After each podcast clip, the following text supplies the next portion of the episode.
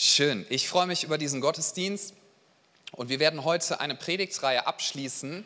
In dieser Predigtreihe geht es um Nachfolge. Die Predigtreihe hat den Titel Nachfolge, Schritte in Freiheit gehen. Heute ist der fünfte Teil der abschließende Teil zum Thema Nachfolge. Ein anderer Begriff ist ja Jüngerschaft, könnte man noch viel, viel länger predigen, aber wir haben gedacht, wir machen fünf Teile, haben uns die letzten Wochen ja schon mit so einigen beschäftigt. Und heute freue ich mich, dass wir in einen Brief reinschauen können, den ich sehr gerne mag der kann auch manches Mal ein bisschen herausfordernd wirken, wenn man so, so im Neuen Testament ähm, darüber dann hinwegliest oder sich da versucht, mal etwas reinzugraben. Aber ich mag diesen Brief sehr gerne. Und zwar schauen wir gleich in eine Passage aus dem Jakobusbrief. Aus dem Jakobusbrief. Der Jakobusbrief, wenn du mich fragen würdest, was für eine Überschrift kann man dem geben, dann würde ich vielleicht so manches sagen, aber wenn ich nur zwei Worte zur Auswahl hätte, dann würde ich den Jakobusbrief überschreiben mit Christsein praktisch. Das fasst den Jakobusbrief für mich ganz gut zusammen, so als Titel Christsein praktisch. Da geht es ganz, ganz praktisch darum, wie wir unseren Glauben in die Tat umsetzen, wie wir das ausleben, was wir von unserer Identität her in Christus sind. Nun hat dieser Brief auch in der Kirchengeschichte manche Leute herausgefordert, wie zum Beispiel auch Martin Luther. Ich weiß nicht, ob dir das so bekannt ist, aber Martin Luther, der wollte den Jakobusbrief sogar so ein bisschen an den Rand drängen für eine Weile und hat gesagt, der Jakobusbrief ist eine strohherne Epistel. Denkst du, wow, was ist das denn? Der Luther war ja voll Straße, ist das so Beleidigungsdeutsch? Nein, nein, also Epistel heißt Brief und Strohern heißt im Prinzip, naja, ist okay, dass, sie, dass der Brief im Neuen Testament ist, aber ist schon ein bisschen herausfordernd. Vielleicht sollte man den so ein bisschen an den Rand drängen. Weil was Martin Luther nicht so ganz einordnen konnte für eine Weile war, dass da viel über Taten gesprochen wird. Da wird zum Beispiel zum Ausdruck gebracht, Glaube ohne Taten ist tot. Aber genau das ist etwas, was wir manches Mal wieder verstehen oder neu entdecken dürfen, dass das, was wir glauben, dass es eben auch immer eine Lebensäußerung geben wird. Und dass es nicht darum geht, dass wir jetzt auf einmal wieder gesetzlich werden. Und das ist mir auch wichtig zu sagen. Es wird heute nicht darum gehen, dass ich sage, ja, ne, wir sagen ja immer so, das ist alles umsonst und du kriegst das geschenkt und wenn du es annimmst und dann kriegst du neues Leben und melde dich hier mal und, ne? und dann kommt die nächste Woche und auf einmal reden wir über das Kleingedruckte. So nach dem Motto, und jetzt musst du noch das tun, das tun, das tun, das tun. Es geht nicht darum, dass du dir etwas verdienst, sondern es geht darum, dass du das auslebst, wer du jetzt bist. Es geht darum, dass du das tust, was du glaubst. So, das heißt, die Kernthese vom Jakobusbrief, oder sagen wir mal eine Kernthese ist, was du nicht tust, das glaubst du nicht. Ich möchte es nochmal sagen. Was du nicht tust, das glaubst du nicht. Wenn du sagst, ich finde Gebet total wichtig, ich glaube, Gebet hat Kraft und ich frage dich, wie viel hast du im letzten Jahr gebetet? Ja, gar nicht. Dann, dann darf ich zumindest die Frage stellen oder das Wort Gottes würde uns die Frage stellen, gut, wie sehr glaubst du denn wirklich an die Kraft des Gebetes? Weil was du nicht tust, das glaubst du nicht. Etwas, was deine Überzeugung ist und was in dir lebt, das wird immer zum Ausdruck kommen, oder? Das klassische Beispiel wieder, wenn du verheiratet bist und sagst, ich liebe meinen Partner von ganzem Herzen. Hey, ich werde nicht müde zu sagen, wie sehr ich meine Frau liebe. Und ich bringe das regelmäßig zum Ausdruck zum Ausdruck. Ich sage niemals zu ihr Schatz vor 18 Jahren ne, am Traualtar, da habe ich doch klar gemacht, dass ich dich liebe. Die Info steht, wenn sich's ändert, würde ich es dir sagen. Ansonsten, ja, geh mal einfach davon aus. Das ist doch Quatsch. Wenn Liebe in dir ist, sie wird zum Ausdruck kommen. Und da reden wir über Taten. Mhm. So, das heißt, bei unserem Glauben, und das, das ist auch das Ganze, worüber wir die letzten Wochen gesprochen haben, geht es darum, dass das, was in uns lebt, dass es zum Ausdruck kommt und dass wir das höchste Ziel ergreifen, was Jesus mit uns auf dieser Erde hat wenn du Christ geworden bist. So, was ist das größte Ziel, was Jesus mit uns auf dieser Erde hat? Das größte Ziel, es ist sozusagen auch ein Ausbildungsziel, ist, dass du ihm immer ähnlicher wirst in deinem Charakter. Das ist wirklich das größte Ziel, was er mit dir hat, dass er dich verändern darf, mehr und mehr in das, was du jetzt eigentlich schon bist, per Identität. Und ich lese uns eine Passage, auf die wir heute besonders eingehen möchten, aus dem Jakobusbrief Kapitel 2. Und ich lade uns ein, dass wir das genau in dem Kontext hören, was ich gerade gesagt habe. Es geht hier nicht um eine Forderung, die im Raum steht zunächst mal, sondern es geht darum, dass gesagt wird, Erweckung kommt dann. Ja, oh, alle so, wow, wann kommt Erweckung? Jetzt schauen wir mal. Ich glaube, Erweckung kommt dann, wenn Christen tun, was sie glauben. Erweckung kommt dann, wenn Christen tun, was sie glauben. Und Erweckung kommt dann, wenn Christen das ausleben, wer sie sind in Christus. Ich glaube, dann kommt Erweckung, wenn Christen das ergreifen und wenn sie sagen, das soll mein Fokus sein. Und dann werden bestimmte Dinge passieren und dann wird unser Fokus auch richtig gesetzt. Und ein großer Fokus, über den hier gesprochen wird, Jakobus 2 ab Vers 1, das ist unser Umgang mit den Armen. Also nicht ne, so können wir auch noch mal drüber reden, aber an anderer Stelle fragt den Dominik Pöllner, der zeigt dir Handeltraining, wenn er möchte. Trainierst du? Weiß ich nicht, brauchst jetzt nicht drüber reden.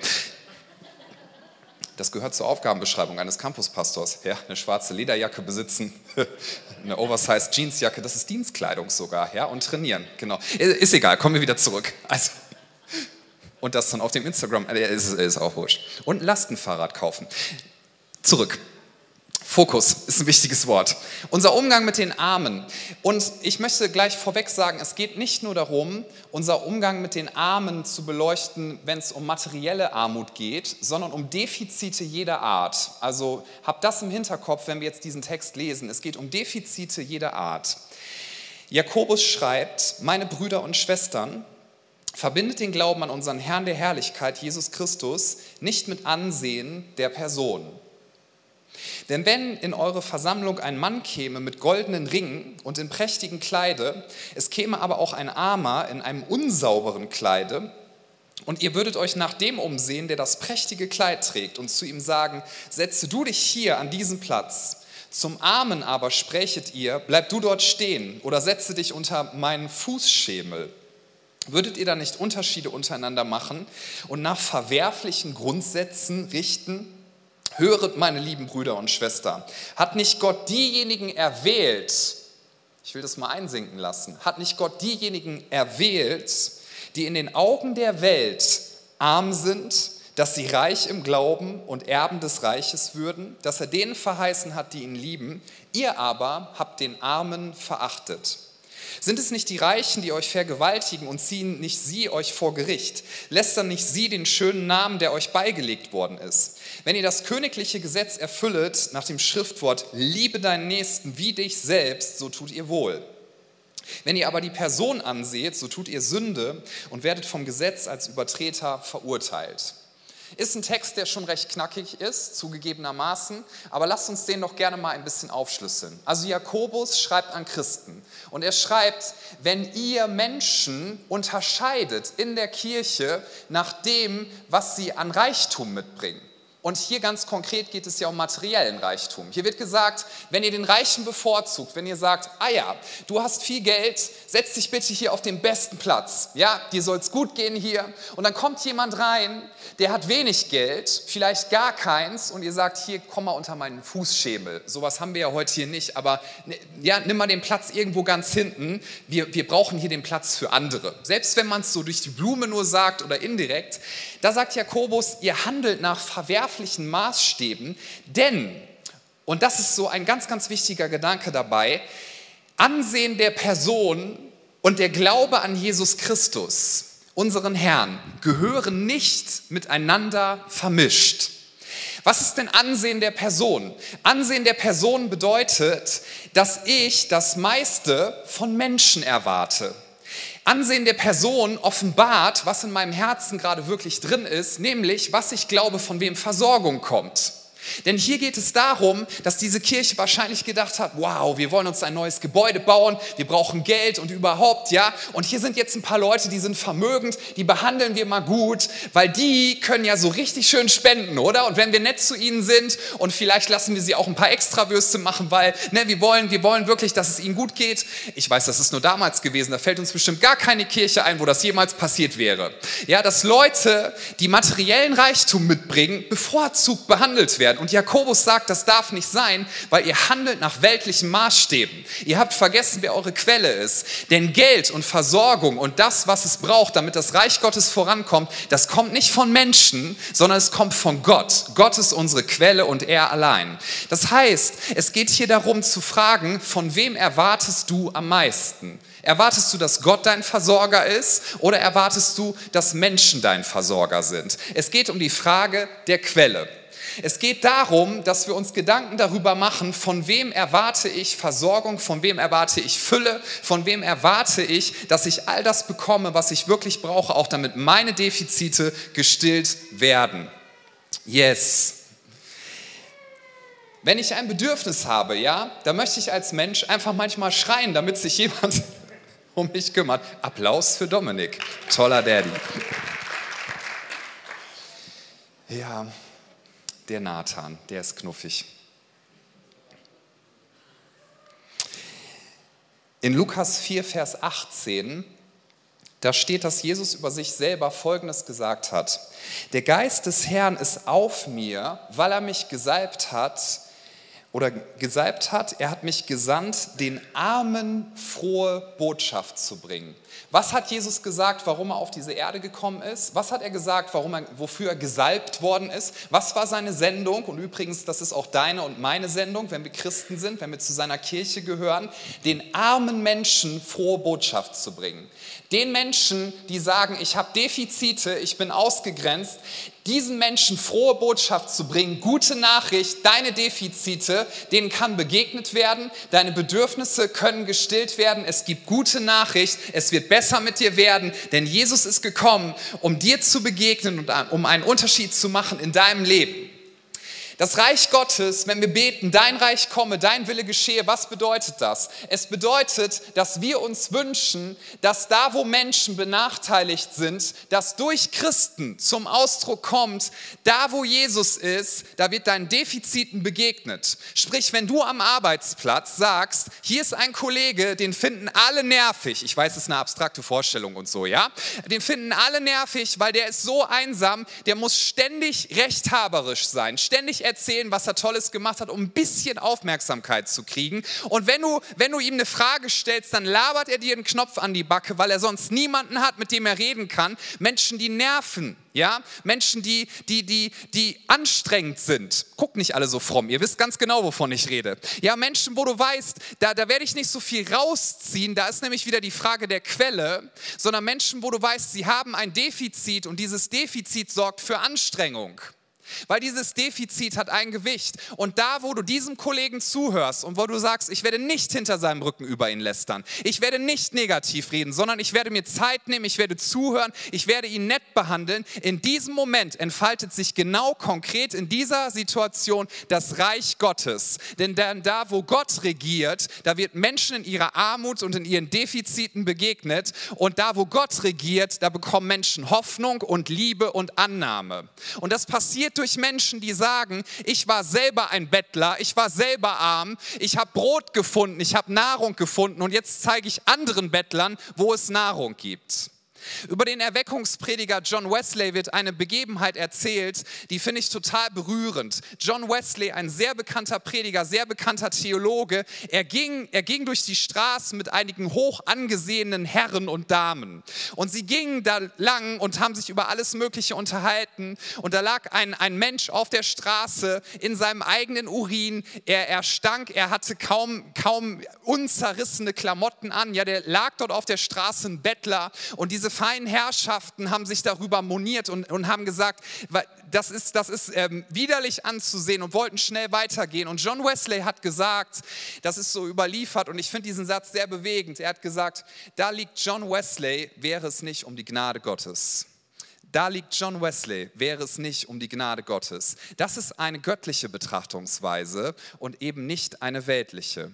Zu sagen, ich selber habe mir nichts verdient und ich weiß eins, der Auftrag, den wir haben in dieser Welt ist, dass wir das Reich Gottes repräsentieren. Wir sind ein Vorposten eines Reiches, was schon angebrochen ist und was niemand aufhalten kann. Jesus Christus sitzt auf dem Thron, er regiert und seine Herrschaft wird kein Ende haben. Und seine Herrschaft ist nicht eine Herrschaft des Schreckens, sondern seine Herrschaft bedeutet, arme Menschen wissen, selbst wenn ich in materieller Armut bin, wenn ich ausgegrenzt bin, wenn Menschen mich komisch finden, wenn sie sagen, ich bin ein Assi, Jesus sagt das nicht über mich. Arme Menschen, die wissen, ich bin ausgegrenzt, vielleicht wegen meiner Herkunft, wegen meiner Hautfarbe. Im Reich Gottes gilt Folgendes, Rassismus hat ein für alle Mal ein Ende. Es gibt keine Unterschiede mehr.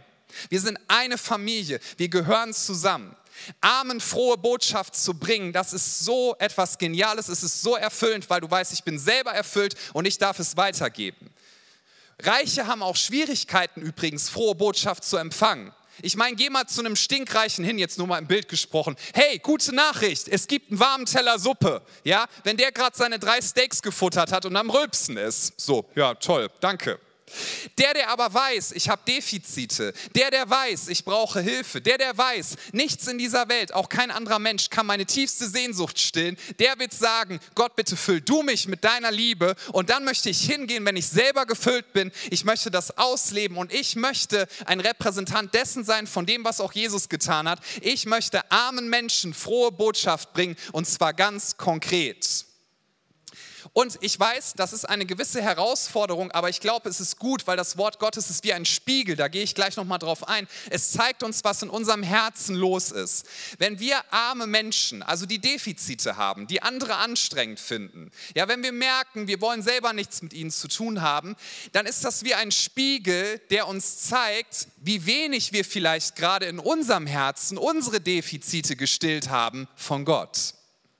Weil dann erwarten wir etwas von Menschen. Menschen mit Geld vielleicht, Menschen mit Status, Menschen mit Anerkennung, Menschen, die intellektuell was drauf haben, Menschen, die humorvoll sind, Menschen, in deren Gesellschaft ich so richtig viel Energie kriege. Ja, da färbt vielleicht noch was auf mich ab. Das ist ja alles nicht verkehrt. Ich habe jetzt nicht gesagt, wirf deine Freunde alle in die Mülltonne. Sollst du eh nicht tun, ne? wäre auch ein bisschen komisch.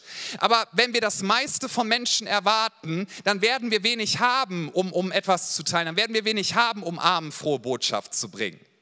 Unser Text sagt im Jakobus Kapitel 2, Gott hat die erwählt, die in den Augen der Welt nichts zählen. Die hat er erwählt. Als Christen hören wir oft darüber, dass das Israel erwählt ist. Ja, schon mal eine Stelle dazu gelesen. Ich glaube, dass Gott hat das Volk Israel erwählt. Das lesen wir im Alten Testament. Er hat dieses Volk erwählt. Er hat seine Kirche erwählt. Er hat uns erwählt. Das ist eine Erwählung. Aber wie oft reden wir darüber? Also ich persönlich habe nicht so viele Predigten dazu gehört, so in meinen zwei Jahrzehnten Christsein ungefähr. Wie oft reden wir darüber, dass Gott ganz bewusst sagt, ich habe die Armen erwählt. Im Alten Testament, in einem der Propheten, gibt es einen Ausdruck, wo, sagt, wo Gott sagt, ich wohne bei den Armen. Diese Vorstellung finde ich so genial. Möchtest du wissen, neben dem Himmel, neben ja, diese, dieser Ewigkeit, die wir eigentlich kaum beschreiben können, hat Gott einen zweiten Wohnsitz? Ja, Gott hat einen zweiten Wohnsitz und zwar bei den Armen und Ausgegrenzten. Wann immer du jemanden, der, der der ausgegrenzt ist und der Defizite hat, wann immer du einer Person sagst, du glaubst vielleicht, du bist nicht wertvoll, aber ich möchte dir sagen, du bist wertvoll und ich werde dich nicht runtermachen. In diesem Moment erlebst du die Präsenz Gottes, denn Gott wohnt bei den Armen. Er identifiziert sich mit den Armen. Das Reich Gottes ist ein Reich der Armen. Und das ist etwas, was unser Herz immer wieder ganz neu packen darf. Lukas 6 ab Vers 20 steht, selig seid ihr Armen. Ist das nicht krass? Arme Menschen werden pauschal selig gepriesen. Selig seid ihr Armen, denn das Reich Gottes ist eurer. Selig seid ihr, die ihr jetzt hungert, denn ihr sollt gesättigt werden. Selig seid ihr, die ihr jetzt weinet, denn ihr werdet lachen. So das Ganze ist aber nur in die Praxis umzusetzen, wenn wir zunächst einmal verstehen, dass Gott wirklich unsere Quelle ist und wenn wir in Jüngerschaft, das bedeutet es nämlich, Christsein praktisch, Glauben praktisch, wenn wir uns immer mehr umwandeln lassen, denn dann sind wir gefüllt mit Liebe, die wir sonst nicht gehabt hätten und können sie weitergeben.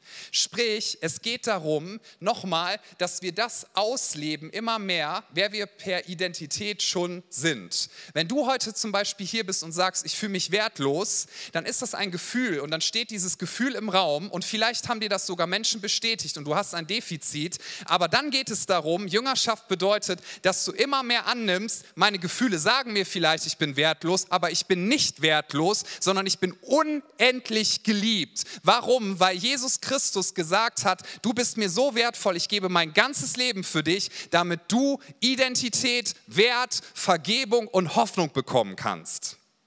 Das heißt, es geht darum, dass wir zunächst einmal selber ausleben, wer wir sind, denn dann haben wir etwas, was wir anderen weitergeben können. Denn du kannst nicht geben, was du selber nicht hast. Ich finde das so frustrierend, wenn man in einem Restaurant sitzt. Ja, das finde ich noch nicht frustrierend, das finde ich grundsätzlich eigentlich gut. Ja, und dann sitzt man da, ich weiß nicht, ob du das schon mal erlebt hast, und du studierst die Karte und denkst dir, das ist lecker, das ist lecker, das ist lecker, ich werde das alles essen. Kommt der Kellner und, oder die Kellnerin, wie auch immer, und fragt, was wollen Sie bestellen? Und ich habe das schon einmal gehabt, habe ich gesagt, ich würde gerne das bestellen. Ah, das haben wir gerade nicht da das ist für mich eine Herausforderung, Herr. Denke ich immer, Herr Jesus, bitte hilf mir in dieser schweren Stunde. Ja. Dann fällt mir auch Jakobus ein. Ja, achtet es für lauter Freude, wenn ihr in mancherlei Versuchung, na ist auch egal. So. Und dann meinte ich, na gut, dann hätte ich gerne das da. Dachte meine zwei Personen, ja, das haben wir gerade nicht da. Ja, ich habe ganz, ganz viel für diese Kellnerin gebetet. Ich meine, sie kann ja nichts dafür. Sie, sie überbringt ja nur diese schlechte Nachricht. So, es ist nichts Frustrierenderes, als, als wenn du so eine Karte hast und, und es ist aber eigentlich gar nicht da. Es steht nur dort. So, und das heißt für uns, es geht zunächst einmal darum, dass wir selber gefüllt sind mit Dingen, die wir selber nicht haben könnten, damit wir es weitergeben können. Denn sta je stabiler wir werden in unserer Identität, je fester wir werden, gegründet in der Liebe Gottes, desto mehr haben wir zu teilen. Wer unbedingt will, darf Amen sagen. Ja, so, das heißt, das heißt, es geht darum anzunehmen, wer du bist in Christus. Ein Beispiel dafür. Erstmal mit einer Frage. Wer ist schon mal irgendwo gereist in eine andere Zeitzone und hatte so richtig übel Jetlag? Ja, super. Wer sagt, ich brauche gar nicht reisen, ich habe jeden Montag morgen Jetlag und so dabei? genau. Habe ich immer.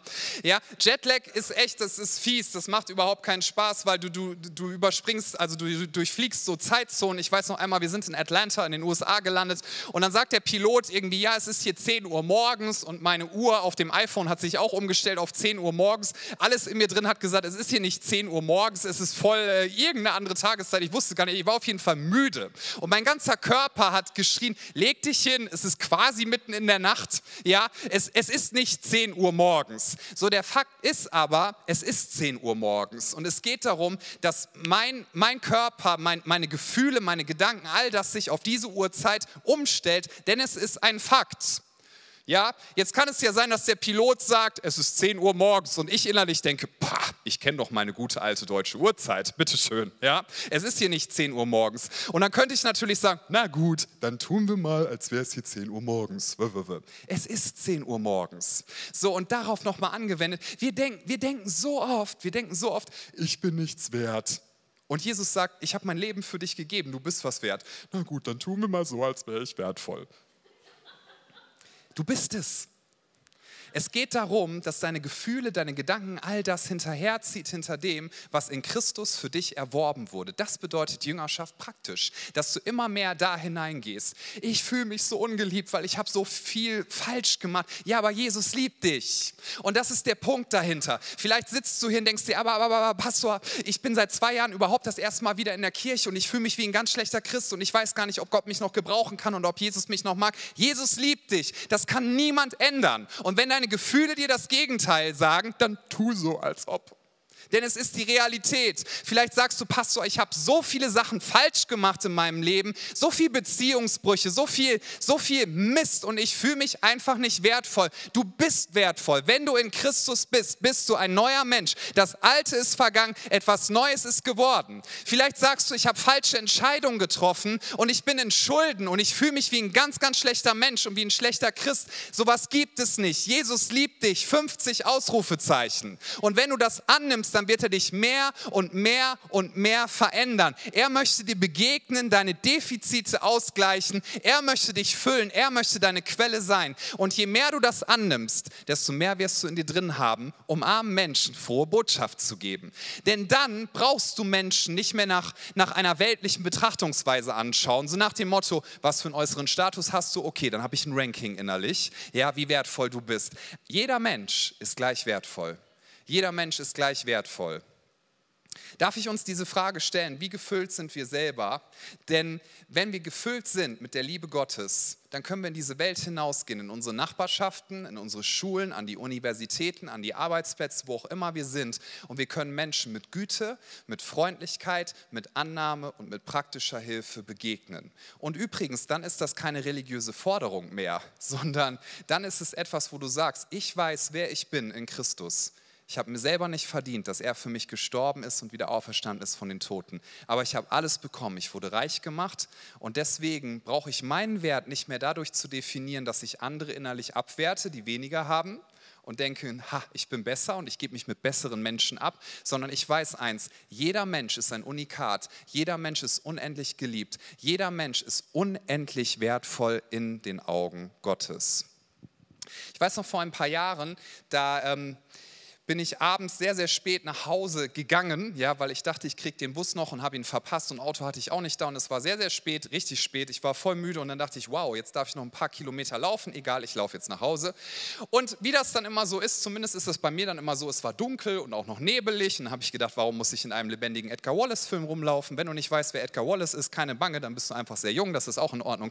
So, und es war sehr, sehr nebelig und da kam mir ein Mann entgegen, der torkelte so auf mich zu und, und fragte mich, ob er mir mal was erzählen darf. Und ich dachte, das ist einfach unheimlich hier und ich weiß nicht, aber ich blieb einfach stehen und hatte das Gefühl, hör einfach mal zu. Dieser Mann war ein bisschen alkoholisiert, aber er hat mir eine ganze Menge erzählt und ich stand da und ich hatte irgendwie diesen Gedanken, bleib einfach stehen, bleib einfach stehen, alles ist gut.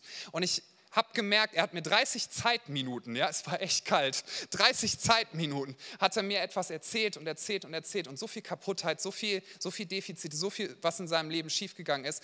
Und in mir drin ich habe so eine Liebe gespürt. Ich fand das richtig krass. Und ich war so beschämt, muss ich ehrlich sagen, sage ich ganz offen, weil ich dachte, wie hätte ich diesen Menschen normalerweise angeguckt und wie schaue ich ihn jetzt gerade an, wo ich vielleicht so ein kleines bisschen verstehe, wie viel Barmherzigkeit Gott über diesen Mann hat. Und ich stand da, ich habe einen inneren Frieden, eine Wärme, eine Liebe gespürt. Das war unglaublich, ja, wo ich dachte, wow, in den ganzen Jahren davor, in keinem Gottesdienst habe ich mich so intensiv gefühlt. Nichts gegen Gottesdienste. Aber die Bibel sagt uns ja, Gottesdienst ist da, wo wir Gott praktisch die Ehre geben. Und am Ende von dieser Konversation guckt dieser Mann mich an und meint, danke, dass du mir zugehört hast. Das hat seit Jahren niemand mehr gemacht.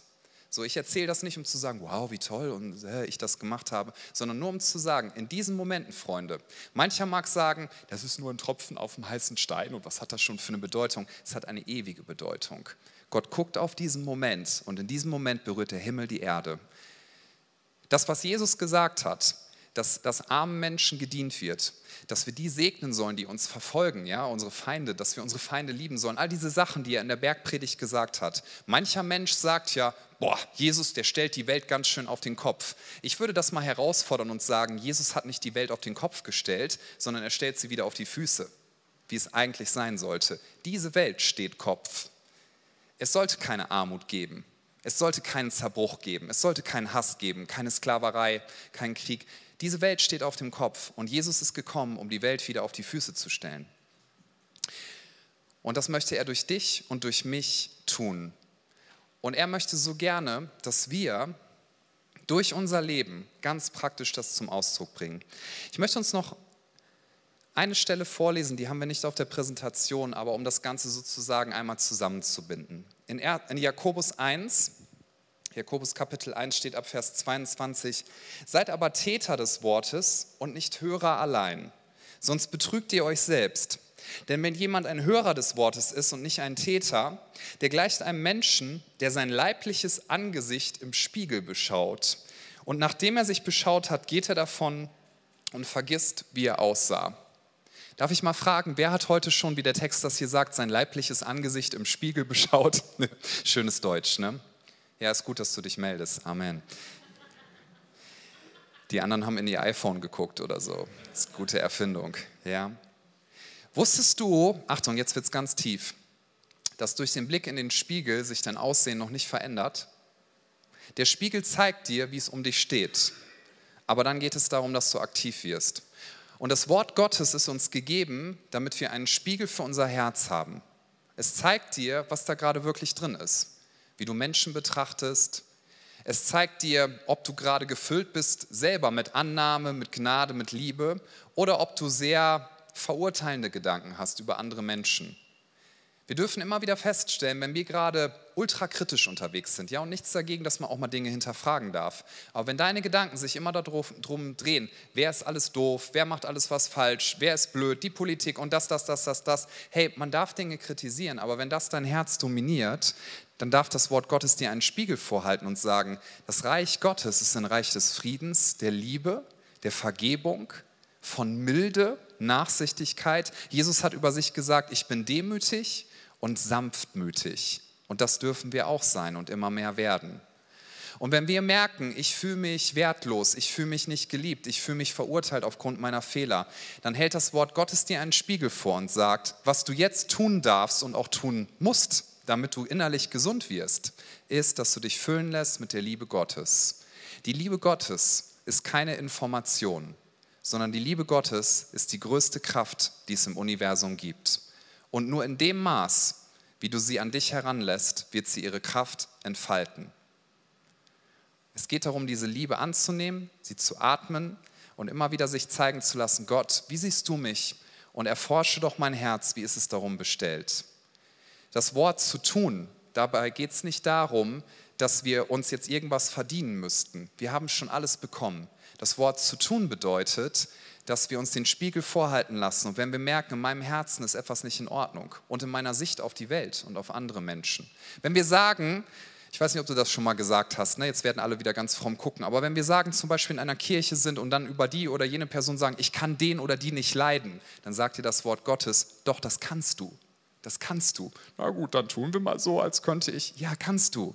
Denn du hast Vergebung bekommen für all deine Schuld. Du kannst anderen Menschen vergeben. Du kannst andere Menschen lieben. Nein, das heißt nicht, dass du mit jedem in diesem Raum in Urlaub fahren musst. Ich stelle mir gerade vor, wir sitzen alle in einem Reisebus. Ja? Und dann packt der Nils Homberg seine Wurstkönigtüte aus. ja, Wurstkönig Barm, bester Laden. So, du musst nicht mit jedem in Urlaub fahren, aber Du kannst jeden Menschen lieben, wenn du in Christus bist. Es ist deine Natur, es ist dir geschenkt. Du kannst vergeben. Das Wort Gottes wird dir den Spiegel vorhalten. Und du kannst Menschen lieben, die in Armut sind, die jeder andere nervig findet, die jeder andere ablehnt. Und da, wo du das tust, da kommt das Reich Gottes, da kommt es zum Durchbruch. Und dafür wollen wir als Credo-Kirche stehen. Und dafür soll auch der Campus Solingen stehen, als ein Licht, was leuchtet in der Nacht. Als ein Licht, was leuchtet in der Nacht, wo andere Menschen lästern, wollen wir Gutes über andere aussprechen. Als ein Licht, was leuchtet in der Nacht, da wo andere Menschen sagen, guck mal hier der Assi, wollen wir sagen, das ist ein geliebter Mensch und diesem Mensch werde ich mit Freundlichkeit und Güte und mit Milde begegnen. Als ein Licht, was leuchtet in der Nacht. Wenn jemand sagt, da ist ein Jugendlicher, die Biografie wird auf jeden Fall blöd werden, wo wir sagen, wenn Gott eingreift, dann ist alles möglich und dann wird sich eine komplette Biografie verändern. Gott kann sie umschreiben. Wir wollen ein Licht sein, was leuchtet in der Nacht. Das ist unsere Berufung. Und ich möchte uns jetzt einladen, wir werden jetzt gleich in einen Lobpreissong gehen und wir machen es ein bisschen ähm, für unsere Verhältnisse ungewöhnlich. Ich lade uns ein, dass wir einmal sitzen bleiben und dass du jetzt deine Augen schließt. Und während du deine Augen schließt, dass du Gott einlädst durch seinen Heiligen Geist, dass er dein Herz erforscht und dass er dich berührt in diesem Moment. Ich will dich ermutigen, dass du, während du jetzt die Augen geschlossen hast, dass du in eine Einstellung gehst innerlich, wo du sagst, Gott, ich bin hier, meine Augen sind auf dich gerichtet und ich erwarte Hilfe nur von dir. Ich bitte dich, dass du eingreifst in mein Leben. Heiliger Geist, ich lade dich jetzt ein, dass du kommst und dass du uns erfüllst.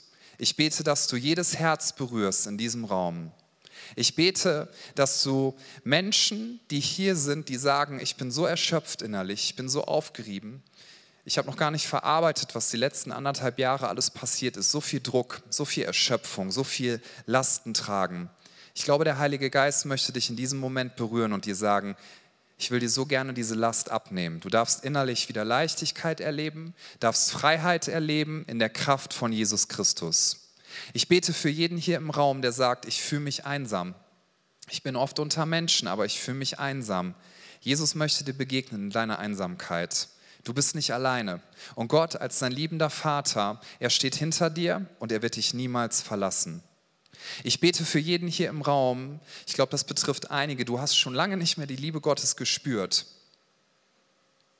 Und ich bete, Heiliger Geist, dass du jetzt Leute wieder spüren lässt, wie groß die Liebe Gottes ist. Ich bete, dass Herzen offen sind, das zu empfangen. Vielleicht seit langer Zeit wieder. Ich bete für die Person, die sagt, ich habe diesen einen Fehler begangen und da kann ich mir niemals für vergeben.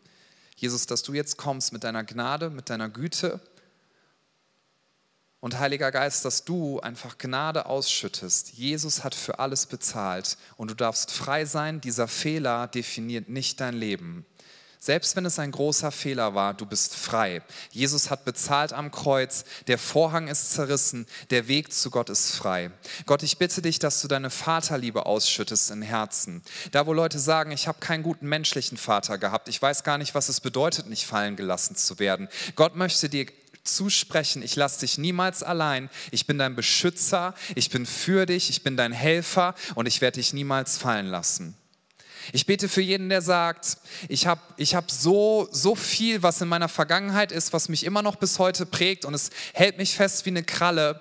Gott, ich bete, dass du diese Kralle wegnimmst und dass du eine Freiheit schenkst, in die Zukunft zu blicken. Ich bete für jeden, der sagt, ich bin zu schwach, um meine Berufung zu leben. Gott, dass du jetzt Zuspruch gibst und sagst, ich bin der, der Berufung ausspricht und wenn ich eine Berufung ausspreche, dann bin ich auch derjenige, der die Kraft dazu gibt, sie zu leben. Das das Einzige, was es braucht, ist, dass du sagst, Gott, hier bin ich, ich bin dein Diener, du kannst mein Leben haben und was auch immer du damit tun möchtest, du darfst es damit tun. Gott, wir geben dir ganz neu unser Leben. Wir fokussieren uns allein auf dich. Wir schauen auf dich allein. Und wir beten, dass dieser Campus, dass, dass, dass wir als Kirche mit vielen anderen hier in dieser Stadt, dass wir armen Menschen frohe Botschaft bringen können. Einsamen Menschen sagen können, hier ist ein Gott, der liebt dich von ganzem Herzen. Er liebt dich so sehr. Er hat alles für dich gegeben. Dass wir Menschen, die in materieller Armut sind, Hoffnung bringen können, konkret zeigen können. Es gibt Leute, die interessieren sich für dich und es gibt einen Gott, der liebt dich von ganzem Herzen. Wir beten für Menschen, die in Abhängigkeiten sind, in Süchten, die dort nicht rauskommen, in Negativität, in Depression. Wir bitten dich, dass du scheinst, Jesus, mit deinem Licht, denn dein Licht vertreibt jede Finsternis und die Finsternis kann es nicht auslöschen. Danke, Jesus, dass du die Werke der Finsternis zertreten hast, ein für alle Mal. Der Feind ist unter deinen Füßen und wir wissen, dass der, der in uns ist, stärker ist als der, der in der Welt ist. Ich bete bete für jeden, der gerade mit, durch eine krasse Versuchungsphase geht, dass du kommst, Heiliger Geist, mit deiner Kraft. Und ich bitte dich für jeden, der gerade körperlich Schmerzen spürt, dass du jetzt kommst mit deiner Heilung. Ich lade dich so sehr ein, dass du diesen Moment nimmst und jetzt sagst, Heiliger Geist, ich bin hier und ich warte auf dein Reden. Ich möchte noch einen Eindruck sagen. Ich glaube, hier ist jemand, du hast eine ganz tief sitzende Traurigkeit. Etwas, was dich immer wieder traurig macht. Und ich möchte dir sagen, Jesus ist bei dir und er hat so viel Liebe für dich und er möchte dir Trost schenken. Mitten in dieser Zerrüttung. Jesus ist mit dir in diesem Boot, in dem Sturm und er braucht nur ein Wort sprechen und deine Seele wird gesund. Heiliger Geist, wir lieben dich von ganzem Herzen. Danke, dass du hier bist und ich bete, dass du diesen Raum füllst und dass du uns Kraft schenkst, die Kraft, die wir selber nicht haben. Und wenn wir jetzt in diesen Lobpreissong gehen, ich lade dich ein, du darfst gerne aufstehen, wenn du möchtest, aber vielleicht magst du auch einfach sitzen bleiben. Das ist vollkommen okay. Wenn dir das hilft, tu das, was dir hilft, dich zu konzentrieren auf den Heiligen Geist und auf sein Wirken. Heiliger Geist, du bist ganz herzlich willkommen hier. Wir beten, dass du uns füllst mit der Liebe, die nur von Gott kommt. Dass du uns füllst mit Gnade. Danke, Jesus, dass du so barmherzig bist. Danke, dass wenn wir hingefallen sind, dass du uns heute anschaust und dass du sagst, du darfst wieder aufstehen. Danke, Jesus, dass du deine Hand uns entgegenstreckst und dass du sagst, bleib nicht dort sitzen in deiner Verbitterung, bleib nicht dort sitzen in, in Enttäuschung, die du erlebt hast. sondern Jesus möchte dich heute wieder aufrichten und dir sagen, egal was passiert ist, ich bin bei dir. Ich habe dir versprochen, ich werde dich nie verlassen. Ich bin bei dir bis ans Ende der Welt. Und Gott, wir preisen dich. Du bist unser König, bist unser liebender Vater, bist Herrscher dieser Welt. Danke, dass wir zu dir gehören dürfen. Danke, dass wir wissen dürfen, dass wir bei dir sicher sind. Ich bitte dich für jeden, der gerade durch eine Phase der Angst geht, wo Angstgefühle dominieren. Gott möchte dich einhüllen wie in eine Decke des Friedens, eine Decke der Geborgenheit und der Annahme. Und ich bete, dass auch das jetzt in Herzen ausgegossen wird. Während wir in dieser Haltung sind, lass uns einfach in den Lobpreis gehen und bring das Gott zum Ausdruck. Gott, du bist mein König, du bist mein Herr. Sag ihm, wie sehr du ihn liebst und lad ihn einfach ein. Er möchte dir so gerne begegnen. Und nimm dir auch bewusst diese Zeit, dass du wartest auf das Reden Gottes. Gottes Stimme ist die wichtigste Stimme, die wir in unserem Leben haben können. Lass uns einfach ein bisschen Zeit nehmen und diesen Moment nicht verstreichen.